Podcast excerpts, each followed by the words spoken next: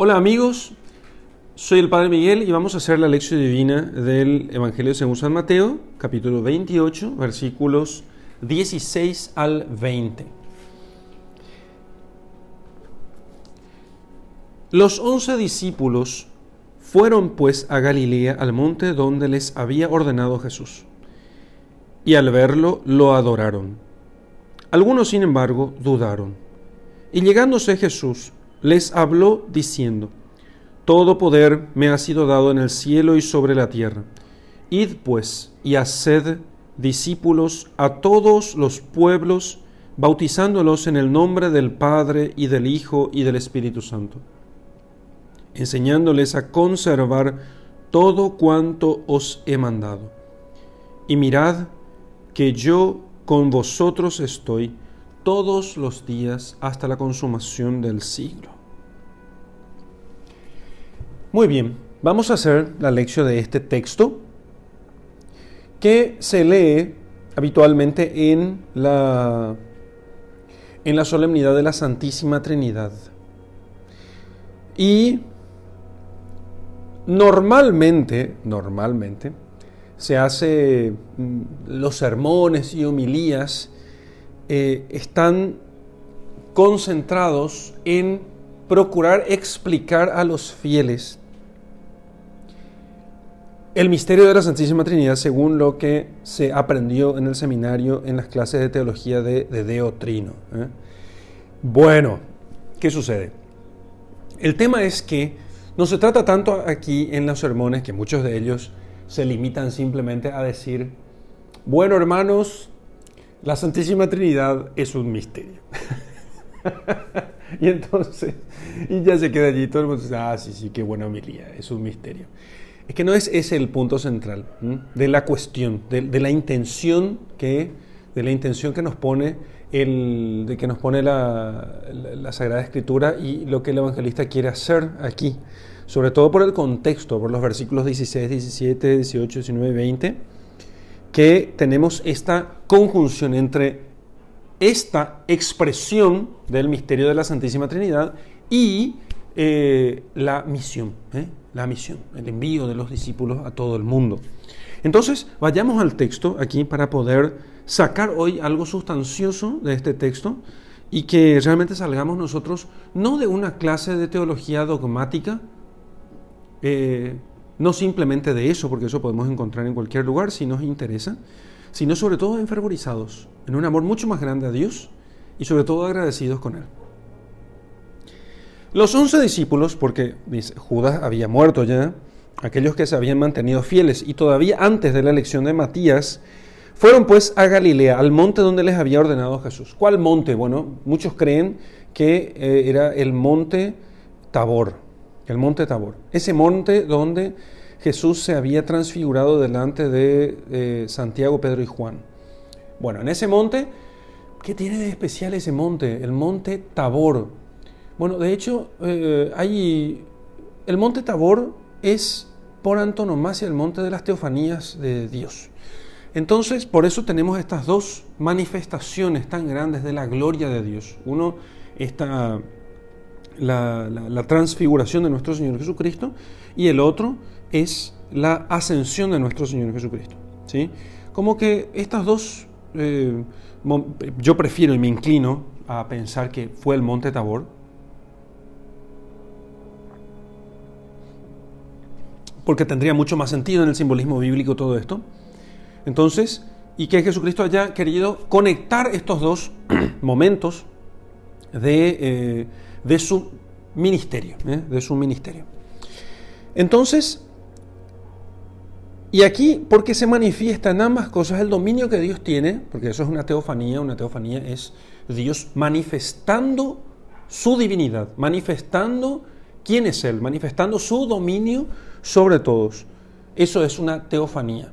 Bueno, entonces, eh, aquí en la transfiguración, a pesar de que los discípulos venían de estar, de la revelación de que Jesucristo tendría que padecer mucho y morir en manos de los paganos. Sin embargo, sin embargo, eh, con eso después de eso se da la transfiguración y entonces aquello queda completamente, digamos así, eh, se, manifiesta que eso estaba dentro de la voluntad de Dios. Era lo que Dios quería, era lo que Dios quería. Y no solamente eso, sino que Dios quitaría de eso realmente un bien mayúsculo. Bueno, entonces, y aquí tenemos nosotros otra vez el monte Tabor, los discípulos que estaban tan contentos de tenerle a Jesucristo, y de repente, súbitamente, se les va, no súbitamente, sino estaba anunciado todo esto, pero eh, de repente se les va a ellos, se, se, aparta Jesús de ellos.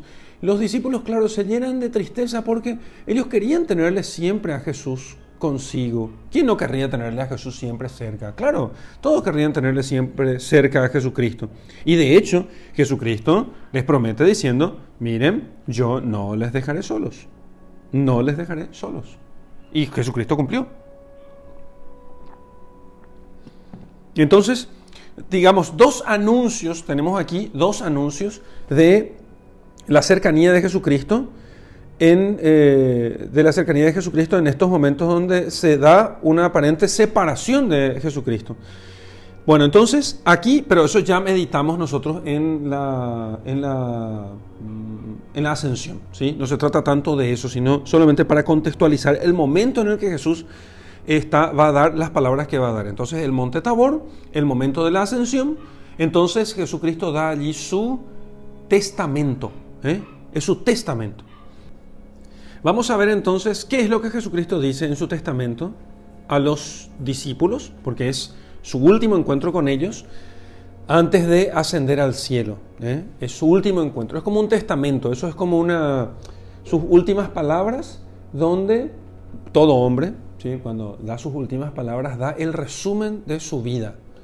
Ese resumen de vida de cualquier hombre es un resumen eh, simbólico, digamos así. No es que todos lo piensan, pero un hombre que, que quisiera demasiado quedarse en este mundo, ilusionado por las cosas materiales, por las cosas de este mundo, por este mundo, eh, no querría ir, entonces tendría mucha pena y dolor por abandonar este mundo, que es lo que le pasa a la mayoría de las personas. Entonces, sus últimas palabras serían palabras de pena y dolor por abandonar este mundo y por no tener, digamos, en cierto modo, eh, tener poca o nula esperanza en la vida eterna. En cambio, las palabras de nuestro Señor Jesucristo condicen realmente con su misión, porque Él eh, les va a dar a ellos unas palabras. Pero antes de eso, antes de pasar a esto, voy a pasar una pequeña regresión. Al verlo los discípulos, dice, le adoraron. Algunos, sin embargo, dudaron. La palabra adorar no necesariamente, no necesariamente refiere a, reconocimiento de su divinidad. No digo que no sea, estoy diciendo que a veces el término adorar significa simplemente venerar. ¿sí? Entonces, aquí se refiere a que ellos veneran la presencia real de Cristo, ¿sí? Veneran la presencia real de Cristo, pero algunos todavía dudan, o sea, la presencia real de Cristo que es visible en ese momento, ¿sí? Que es visible delante de ellos. Entonces, lo que está diciendo es que se postraron delante de él, pero algunos todavía estaban dubitativos, dubitativos. Y entonces, algunos estaban todavía dubitativos. ¿Por qué eso? Para que vean ustedes cómo la, la duda, ¿eh? la duda no es algo que realmente podamos nosotros pensar que algún día se nos va a quitar completamente. Esto es para recordar a aquellos que dicen, ah, ¿por qué Jesús nos aparece y entonces ya no vamos a tener ninguna duda? No, no, no es cierto eso. Eso no es cierto. No es cierto que ya no vamos a tener ninguna duda. Si se nos apareciera Jesucristo aquí ahora, podríamos nosotros seguir teniendo dudas. Eh, si tuviéramos mil señales, qué sé yo, mil señales, todavía aún así podría, eh, podría invadir la duda nuestro corazón. No hay que pensar que, aunque tuviéramos nosotros, que si el mar rojo abierto delante de nuestras delante de nosotros ¿qué pasó con los israelitas? volvieron a dudar otra vez igual no nos hagamos nosotros de los gallitos en ese tema. ¿eh? No nos hagamos de los gallitos. O sea, no, no, no desafiemos a Dios. No, no, intentemos hacer nosotros ser mejores que nuestros antepasados. ¿eh? El ejemplo de nuestros antepasados nos hace ver cuáles son las posibilidades. Y aunque tuviéramos señales, igual podría invadirnos a nosotros la duda. Bueno, entonces, ahora las últimas palabras del testamento de Jesucristo. Todo poder me ha sido dado en el cielo y sobre la tierra. Primera cuestión. Segundo, por tanto, id pues y haced discípulos a todos los pueblos. ¿Cómo? Bautizándolos en el nombre del Padre, del Hijo y del Espíritu Santo. Y enseñándoles a conservar todo cuanto os he mandado. Y una promesa. Mirad que yo estoy con vosotros todos los días hasta la consumación del siglo. Bien, entonces, el, todo poder me ha sido dado en el cielo y sobre la tierra. ¿Acaso ya no tenía poder siendo Dios? ¿Acaso ya no tenía poder siendo Dios? Sí, Jesucristo tenía poder ya siendo Dios, pero siendo hombre se le da a él, a su naturaleza humana, todo poder en el cielo y sobre la tierra. Jesucristo tiene todo poder. ¿Y qué es el poder? Está refiriéndose quizá al poder hacer cosas, por ejemplo, eh, el poder de Dios, ¿eh? o se refiere al poder político, se referiría quizás al poder militar, de gobierno y dominio sobre los otros, que es el poder político. ¿A qué poder se refiere? ¿Y por qué no podría ser todos esos poderes? O sea, todo poder Sí, también la autoridad, que es un poder, viene de Dios, toda autoridad viene de Dios. Entonces, todos los poderes, todos los que existen, todos los que hay, todos los que hubieron alguna vez y los que podrían haber en algún momento, todos ellos han sido dados a Jesucristo, Hijo de Dios, hecho hombre, en el cielo y en el cielo y sobre la tierra. O sea, todo, potestad sobre los ángeles, sobre todas las especies de ángeles, o sea, todos los ángeles que existen, sobre todos los hombres, sobre todas sus instituciones, todo poder me ha sido dado en el cielo y sobre la tierra. Entonces ya no podemos pensar después de estas palabras, si pensamos que Jesucristo es el Hijo de Dios y que su palabra es la verdad, ya no podemos pensar que Jesucristo no tiene ningún poder, tiene poder limitado sobre ciertas cosas o su poder solamente consiste en que eh, en un poder de sacristía, digamos así, en un poder de sacristía. No, es realmente algo en lo cual podríamos meditar muchísimo. Todo poder me ha sido dado en el cielo y sobre la tierra, de dominio sobre todas las cosas, en el cielo y sobre la tierra. ¿Y por qué no debajo de la tierra? Porque la humanidad de Jesucristo ciertamente domina sobre los ángeles, domina sobre los hombres, y si ciertamente en cuanto a Dios, eh, Jesucristo domina sobre los demonios también eh, debajo de la tierra. Porque eso es simbólicamente, cosmológicamente en las cosmologías bíblicas funciona así. Pero la humanidad de Jesucristo no es motivo de salvación, porque la humanidad de Jesucristo es para la salvación de todos, no es motivo de salvación para los que están bajo la tierra, o sea, los demonios y los condenados. Y para los ángeles fue, sí, por supuesto, porque los ángeles sometidos a una prueba, ellos probablemente, dice Santo Tomás de Aquino, es posible, posiblemente, hayan sido sometidos a una prueba y la prueba hubiera consistido en que Dios les reveló a ellos que el Hijo de Dios sería hombre, no ángel, y que ellos tendrían que servir a este Dios hecho hombre. Y como era una naturaleza inferior a la de los ángeles, entonces una parte de ellos sumidos en la soberbia, se negaron a adorar a ese hombre. Todo poder me ha sido dado en el cielo y sobre la tierra. Id, pues, y no es que no tenga poder sobre los demonios Jesucristo, pero en cuanto Dios, eh, en cuanto Dios tiene poder, pero su humanidad no puede salvarlos a ellos. Y pues, entonces, ya que todo poder me ha sido dado en el cielo y sobre la tierra, entonces lo que vamos a hacer es, lo que vamos a hacer es, vamos a hacer que esta humanidad unida a la divinidad de Jesucristo sea conocida, amada y servida, conocida, amada y servida por todos los hombres. Los ángeles ya los conocen todos, no, no es necesario predicarles, pero los hombres sí, porque los hombres no conocen instantáneamente como los ángeles.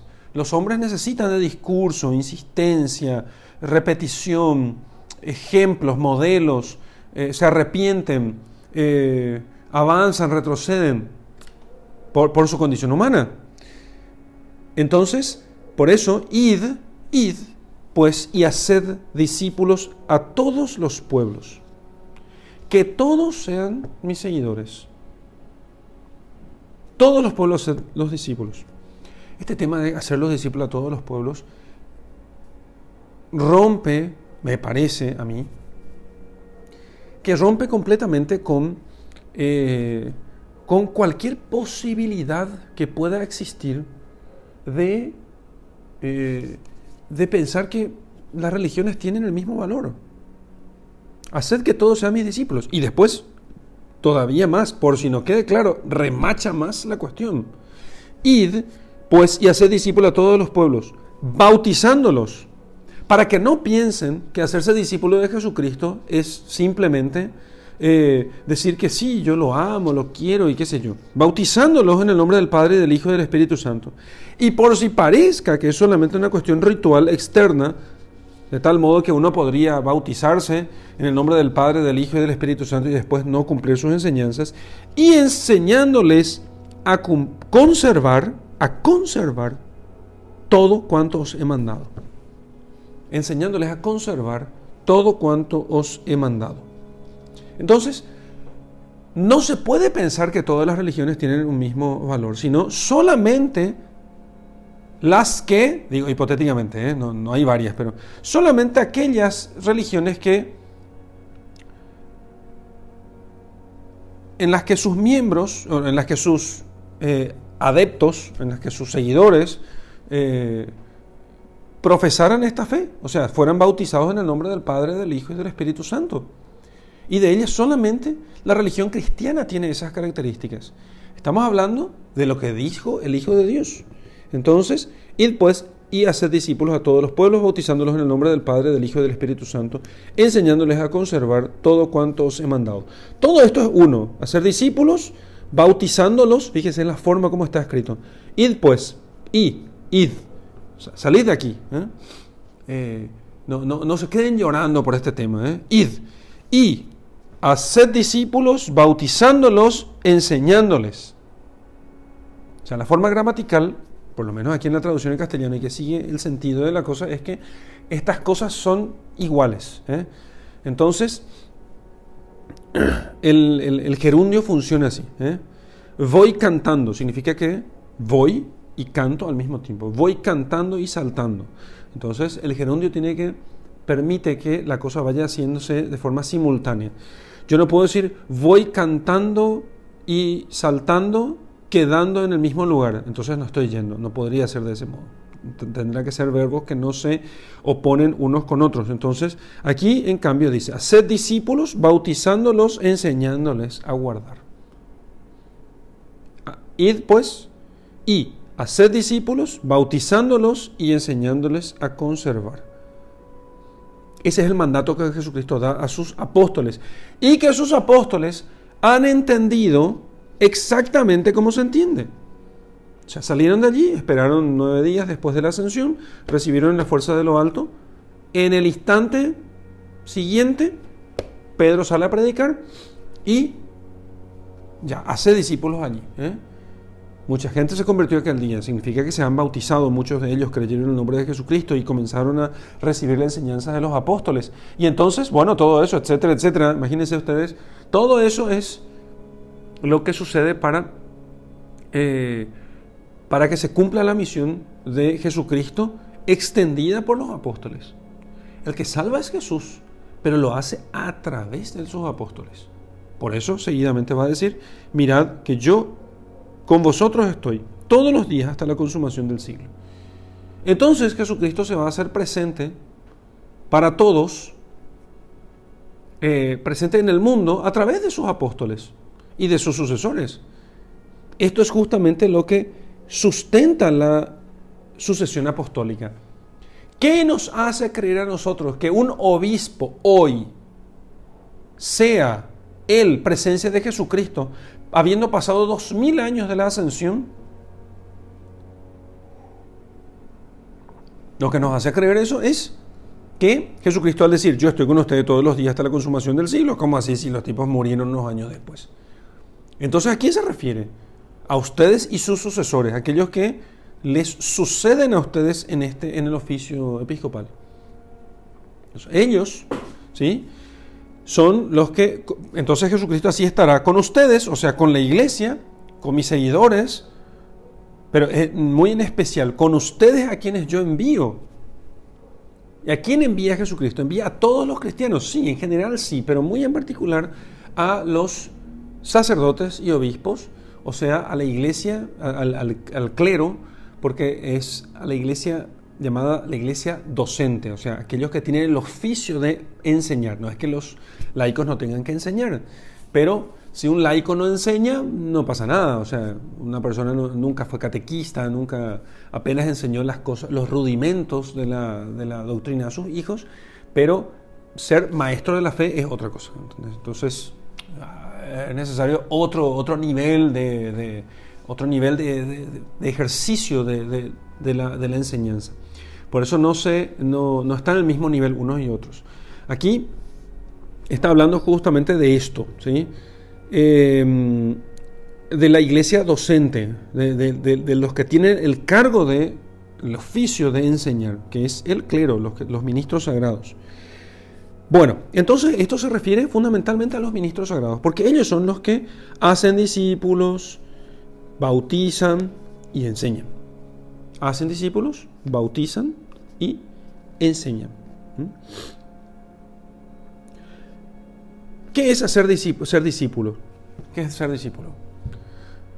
Bueno, entonces vamos a hacer brevemente una especie de, eh, desglose del tema. Ser discípulo, el discípulo es eh, el seguidor. En, la costumbre rabínica de Israel, los maestros de Israel tenían discípulos, ¿eh? muchachos jóvenes que eh, seguían a un maestro para aprender de él cómo él cumplía con la ley. Así de sencillo. O sea, él cómo cumplía las escrituras, cómo él era fiel a los mandamientos cómo él era buen judío. Entonces, aquí hacerse discípulo de Jesucristo es seguir a Jesucristo para aprender de él cómo es ser cristiano. Entonces, los discípulos, por eso, por eso, eh, es muy importante que el, em, el obispo, el sacerdote, el diácono, principalmente el obispo y el sacerdote, ellos realmente encarnen a Jesucristo. No solamente cuando ejercen los oficios sagrados, sino siempre. Porque la gente se va a hacer discípulo de Jesucristo en la medida, en la medida en que vea imitadores de Jesucristo, en que vea no imitadores de Jesucristo simplemente, sino hombres y mujeres, también de forma extendida, hombres y mujeres que hagan presentes a Jesucristo. Hombres y mujeres que al verlos realmente yo vea a Jesucristo, que llegan a decir como San Pablo, ya no vivo yo, sino que es Cristo el que vive en mí. Porque el discípulo solamente se hace, el discípulo, no, no estamos hablando aquí del discípulo como aquel que em, eh, a los alumnos, porque a veces se habla del, de, un maestro, un profesor, un filósofo, tiene discípulos, sí, son discípulos, pero aquí estamos hablando de un discípulo en un modo mucho más amplio. El maestro de Israel no era solamente el que enseñaba una, daba una clase de catequesis, sino el que enseñaba, eso lo hacían los rabinos. ¿sí?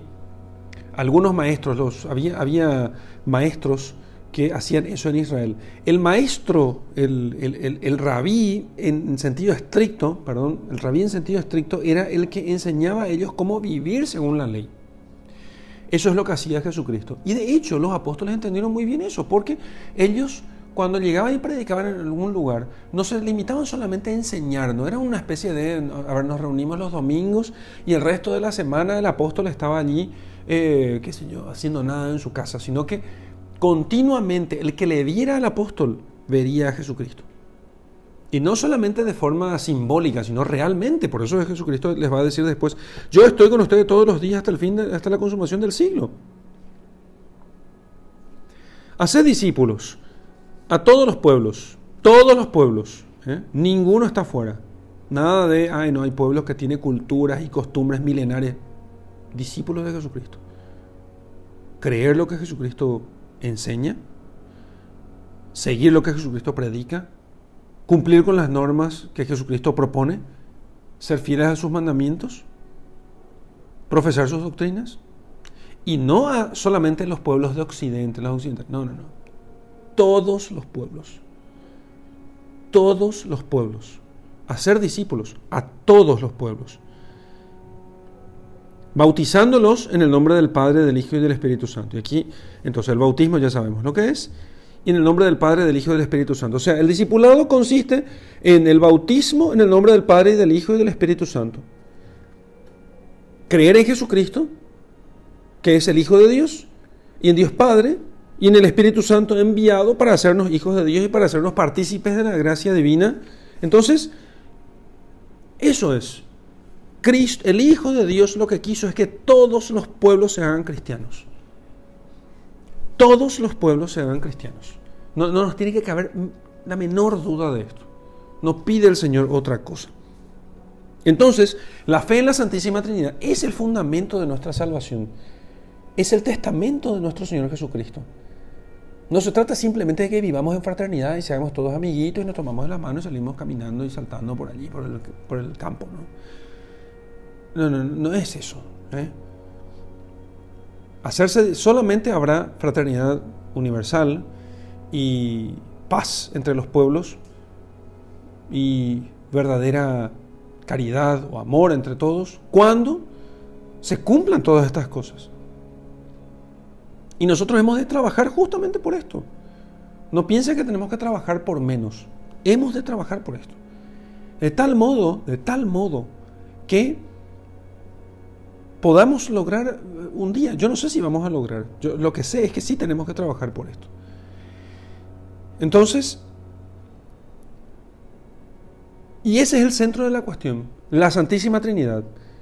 Y dentro de esta cuestión, una cosa de peculiar importancia, pero que no, no, está separado de esto, es en la divinidad de nuestro Señor Jesucristo. Porque justamente de allí es, si, si, si vos crees en la Santísima Trinidad, entonces, o sea que Dios es un Dios solo, solo uno, y que son tres personas en un mismo Dios, entonces vas a entender o vas a creer o sostener que Jesús, el Hijo de Dios, no es un profeta, no es un hombre elevado a una categoría superior, ni siquiera es un ser que no es hombre y que es superior a los hombres, pero que no es propiamente Dios. No, es Dios. Porque son tres personas en un solo Dios verdadero. No tres dioses, sino un solo Dios verdadero y tres personas distintas. Y toda la, digamos así, la, la, la salvación de la humanidad se juega justamente en esto, en la profesión de esta verdad. Porque no se puede ser discípulo de Jesucristo, discípulo del Hijo de Dios, si es que uno no se hace bautizar en el nombre del Padre, del Hijo y del Espíritu Santo, y conservar todo cuanto Jesús, el Hijo de Dios, hecho hombre, el que habló en nombre de Dios y nos reveló la verdad, todo cuanto Él nos ha enseñado. Entonces, esa es la, la cuestión. Y aquí Jesucristo nos promete que estará con nosotros todos los días hasta la consumación del siglo, lo cual simplemente está diciendo es que no será una predicación, digamos así, meramente doctrinal. No es una predicación meramente doctrinal, no es simplemente, ok, vayan a enseñar y vender este producto. Yo soy el que voy a predicar en ustedes, yo estaré con ustedes. Entonces cuando el sacerdote predica la verdad, por supuesto cuando dice cualquier pavada, cuando predica la verdad, cuando bautiza, cuando celebra los sacramentos, cuando bendice, es Cristo quien bendice. Es Cristo quien bendice.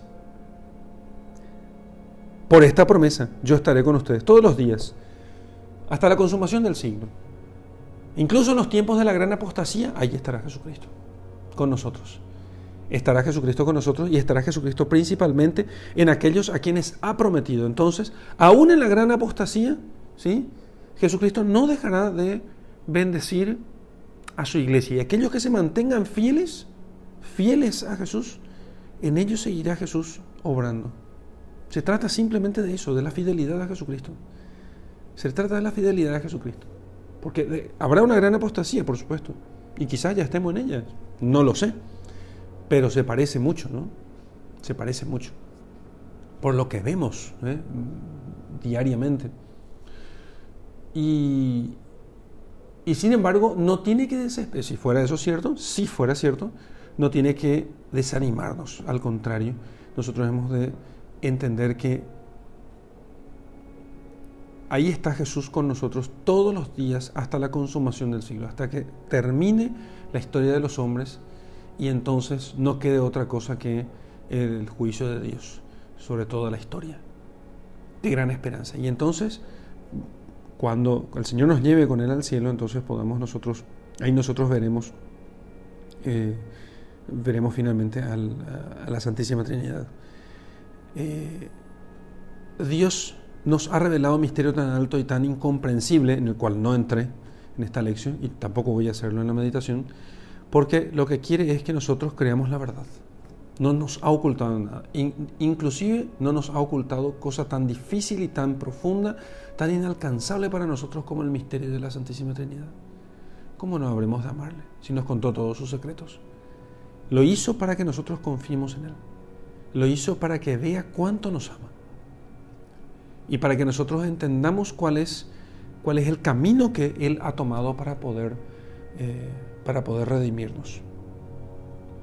Entonces, sepamos, sepamos agradecer a Dios por eso. Sepamos agradecer a Dios por eso. Hasta aquí nuestra lección. Vamos a meditar ahora sobre el texto que acabamos de leer. Muy bien, este, en primer lugar, Jesucristo resucitado, voy a meditar solamente sobre dos puntos. Acá se podría hablar de muchas cosas, les dejo a ustedes para poder meditar sobre otras cosas, pero quiero meditar apenas sobre dos cuestiones, para no hacer muy largo este, esta, esta lección. Lo primero, una cosa muy simple.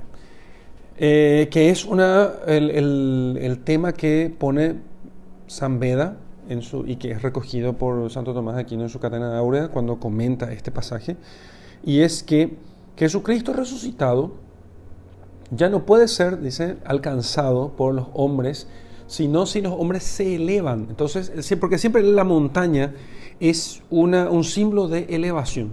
En la antigüedad, Dios se aparecía siempre en la montaña, en, la montaña es el, lugar sagrado por antonomasia, y eh, allí entonces Dios se aparece porque exige que el hombre se eleve sobre sí mismo por la práctica de las virtudes para poder parecerse a, Dios, parecerse a la pureza propia de la divinidad. Entonces, aquí Jesucristo eh, resucitado se, eh, se aparece a los discípulos en el monte y de allí se eleva al cielo. Entonces, exige que los discípulos suban hasta él, subiendo al monte. De hecho, el monte Tabor es un monte prominente, pero muy visible. O sea, uno desde la base uno puede ver el monte a cierta distancia, ¿no? tres o cuatro kilómetros puede ver el monte como una montaña, como uno dibujaría una montaña propiamente, ¿no? Entonces, en, este, en la cima de este monte, se aparece Jesucristo y exige que los discípulos suban hasta Él, ¿sí? que dejen las cosas del mundo, que dejen las cosas de la vida corriente y suban hasta Él. ¿Por qué es necesario hacer eso? No es por desprecio de las cosas del mundo, pero las cosas del mundo para nuestra naturaleza son demasiado, demasiado seductoras, demasiado seductoras. Y mientras vivimos nosotros en esta carne, nosotros necesitamos tomar cierta distancia de las cosas del mundo, para poder elevarnos hacia las cosas del cielo. Ese es el tema. Entonces, sin esa elevación a las cosas del cielo, con, la, con el distanciamiento debido a las cosas de este mundo, mm, nosotros no podríamos entender el, misterio de Dios y sobre todo el misterio de la encarnación del Verbo.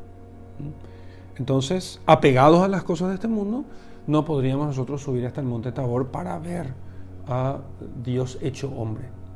Quizás podemos nosotros, estando en el mundo, podamos nosotros saber y tener incluso cierta comprensión de la existencia de Dios como ser espiritual, causa de todas las cosas.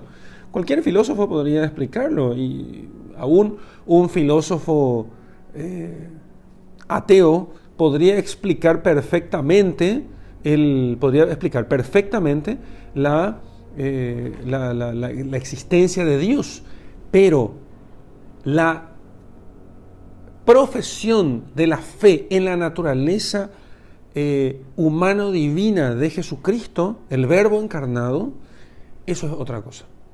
Eso exige de nosotros elevación. Exige de nosotros elevación.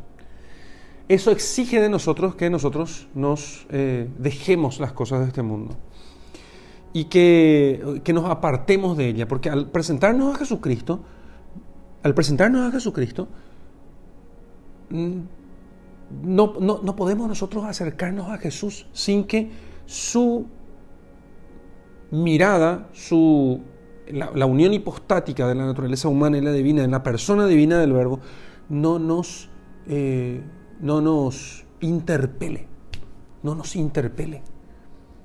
La pureza de Cristo, de un, de un hombre que es como nosotros y al mismo tiempo no es como nosotros, que es como nosotros en cuanto a la naturaleza humana y sin embargo se aleja tanto de nuestra, de nuestra impureza, de, nuestra, de nuestros defectos, de, nuestro amor muchas veces por, por lo carnal, por lo bajo, bueno, todo eso, todo eso exige que nosotros nos elevemos en la medida de nuestras posibilidades. Cualquier montaña de este mundo, incluso el monte Everest con sus más de 8.000 metros de altura, es poca cosa, poca cosa comparado con, las alturas a las que nosotros tenemos que elevarnos.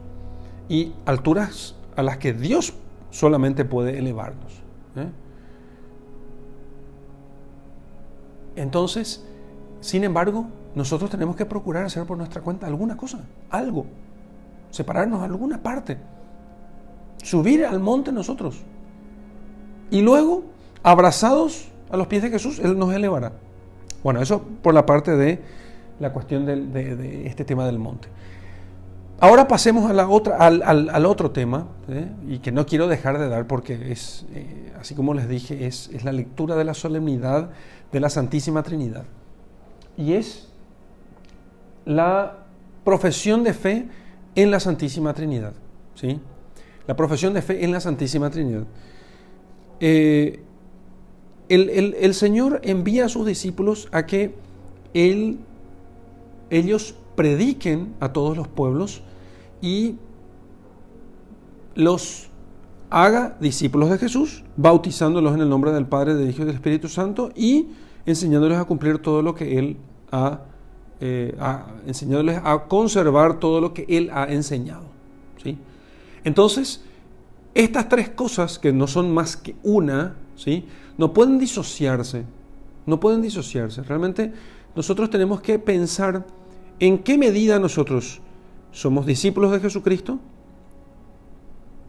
profesamos la fe en el Padre, el Hijo y el Espíritu Santo y conservamos todo lo que Jesús nos ha enseñado, porque es lo primero que nosotros tenemos que hacer siempre que leemos la Sagrada Escritura, es no aplicársela a los demás solamente, podríamos hacerlo, ¿no? Pensar qué dice Jesús a la iglesia, qué dice Jesús a mi familia, al mundo entero, pero también pensar en qué me dice a mí mismo. Entonces yo puedo pensar en esto, que en qué, si, si yo realmente soy discípulo de Jesucristo, si profeso la fe en la que he sido bautizado completamente, si profeso completamente la fe en la que he sido bautizado, si conservo todo lo que Jesús me ha mandado. ¿Y cómo podré hacer todas estas cosas? ¿Cómo podré hacer todas estas cosas si yo no conozco a Jesucristo? Y cuando digo conocer a Jesucristo, no me refiero solamente a un conocimiento de tipo intelectual. No me refiero solamente a un conocimiento de tipo intelectual, porque si no es como agarrarse el catecismo y, bueno, aquí tenés, y memorizar el catecismo y ya está. No, La Sagrada Escritura habla de un conocimiento que es unión, es intimidad, es como la amistad, es como la unión entre los esposos. Un conocimiento de ese tipo. Un conocimiento que une, no solamente un conocimiento de tipo intelectual, de ideas. Entonces es necesario que nosotros nos valgamos de todos los medios que existen para poder conocer a Jesucristo, para hacernos sus discípulos, para profesar con fidelidad la fe en la Santísima Trinidad. Y veremos nosotros que toda la doctrina cristiana se sustenta fundamentalmente en que Dios es uno solo en tres personas. Y que son tres personas divinas en un único Dios. Quitamos nosotros la doctrina de la Santísima Trinidad y se acaba todo. Se acaba todo. Jesucristo no es el Hijo de Dios y se acaba todo. Se acaban los sacramentos, se acaba el Evangelio, se acaba el Antiguo Testamento porque no tendría sentido el Antiguo Testamento sino en el modo como se realizó y cómo se concluyó en el Nuevo Testamento. Y si no envía el Espíritu Santo, simplemente, si no hubiese enviado el Espíritu Santo, el, el Hijo, simplemente todo esto sería, no tendría sentido. Hubiéramos sido, sido nosotros los más desgraciados de todos los hombres. Porque entonces profesaríamos una doctrina que prometía mucho, que prometía hacernos hijos de Dios, pero ¿cómo? ¿Cómo Dios nos hará hijos de Dios? Solamente porque nosotros nacemos. ¿Por qué una persona es hijo de Dios? Porque nació hombre. No. Si tienen razón muchos científicos al decir que el hombre es biológicamente apenas igual que, un animal. Tienen razón. Pero son como nihilistas. Y entonces eh, todo aquello aunque tengan razón, ellos justamente les produce desesperanza. Y nosotros, sin embargo, creemos que somos hijos de Dios, pero no por una simple afirmación gratuita, ay sí, todos somos hijos de Dios, sino por el bautismo. Porque por el bautismo se nos ha dado la gracia del Espíritu Santo, por la cual vive en nuestra alma la Santísima Trinidad, Padre, Hijo y Espíritu Santo. Y nosotros los cristianos nos convertimos, mientras no expulsemos a Dios por el pecado mortal, nos convertimos en templos de Dios y en nuestra alma mora el Padre, el Hijo y el Espíritu Santo. Entonces al meditar este misterio, lo que yo tengo que hacer es mirarme a mí mismo y entonces entender este templo, ¿cómo está? ¿Está, está cuidado? ¿Está guardado? ¿Es bello? ¿Está bien atendido? Como esas parroquias lindas donde uno ve, no, no hace falta que tenga grandes obras de arte, pero que esté cuidada, esté limpia. El cura procura poner un, un buen crucifijo, lindas imágenes, ilumina todo aquello de tal modo que uno realmente al entrar a la iglesia se sienta impelido a hacer oración, donde la gente guarda silencio al entrar al templo y todo porque el cura hizo todo para que eso sea así. O sin embargo nuestra iglesia, nuestro templo, nuestro templo, el templo de nuestro cuerpo, de nuestra naturaleza humana, donde vive Dios por el bautismo, parece a esas iglesias devastadas, ¿eh? donde Está todo sucio, descuidado, luces apagadas, quemadas, no hay luz del Santísimo, no está presente Dios. Todo parece abandonado y triste. Bueno, a veces nuestra vida se parece con eso. Pero no porque seamos simplemente unos desgraciados, sino porque Dios no está en nosotros, porque es un templo vacío. Es un templo vacío. Así que, y sin embargo, el Señor está con nosotros, está con la iglesia, está con sus hijos todos los días hasta el fin, hasta la consumación del siglo. En estos tiempos difíciles no pensemos que el Señor nos abandona. Muy por el contrario, Él es nuestro tesoro. No tenemos otro tesoro. ¿sí? Él es nuestro tesoro. Ese es el mayor tesoro. Me contaban unos misioneros que fueron eh, al Chaco paraguayo en estos días, que contaban que el, tesoro para, esa gente era a casi 100 kilómetros del río, el tesoro para esa gente era el agua. Y que si uno dejaba su casa varios días, lo que se robaba era el agua. o sea, que la gente podía robar agua. Nosotros a veces en las ciudades no tenemos esa experiencia porque tenemos muchos recursos y no, no llega a faltar. Pero en el Chaco paraguayo, yo sé que en otros lugares del mundo también así, es En el Chaco paraguayo la gente podría robar agua, o sea, uno podría tener el agua robada en unos días de abandonar la casa. Eh, y sin embargo, esos son nada más que símbolos de, la gracia que se nos puede robar. Jesús, Dios que mora en nuestras almas, ese es nuestro tesoro. El Padre, el Hijo y el Espíritu Santo, que aquellos que cumplen la palabra de Jesucristo, aquellos que son fieles a Él, que son sus discípulos, que son sus seguidores, que son fieles a toda su voluntad, ¿sí? que cumplen sus mandamientos y que guardan la fe enseñada por Jesús. En ellos viene a poner su morada la Santísima Trinidad. Entonces, y ese es nuestro tesoro. No, no, no dejemos que nos roben el tesoro. Al contrario, procuremos guardarlo con fidelidad. Vamos a rezar ahora con el texto del Evangelio que acabamos de meditar, con el que acabamos de meditar. En el nombre del Padre, del Hijo y del Espíritu Santo. Amén.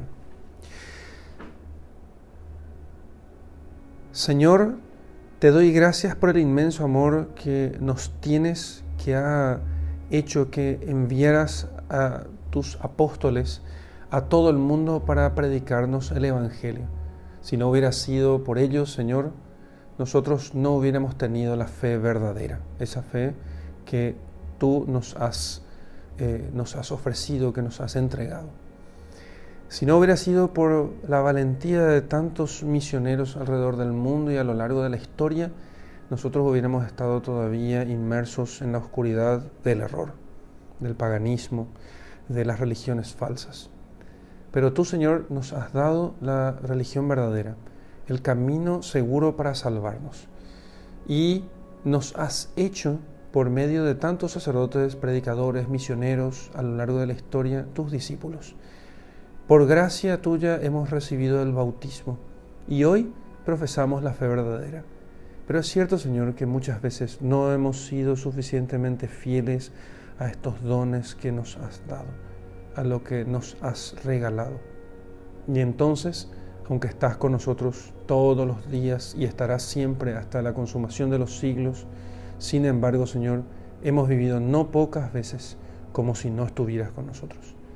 Sobre todo cuando perdimos la esperanza o sobre todo cuando pecamos porque pensamos que no nos vería. Y como dice el Salmo, como no puede ver quién ha hecho, quién ha plantado el ojo.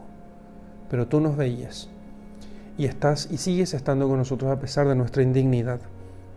Por eso, Queremos renovar hoy, Señor, nuestra profesión de fe en la Santísima Trinidad, en ese misterio tan excelso que nos has revelado y en el cual, en cuyo nombre quisiste que fuéramos nosotros bautizados.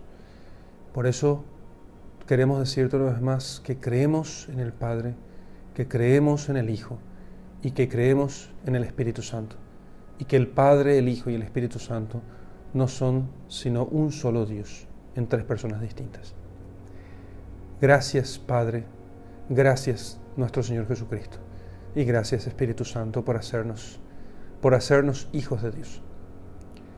En el nombre del Padre, y del Hijo, y del Espíritu Santo. Amén.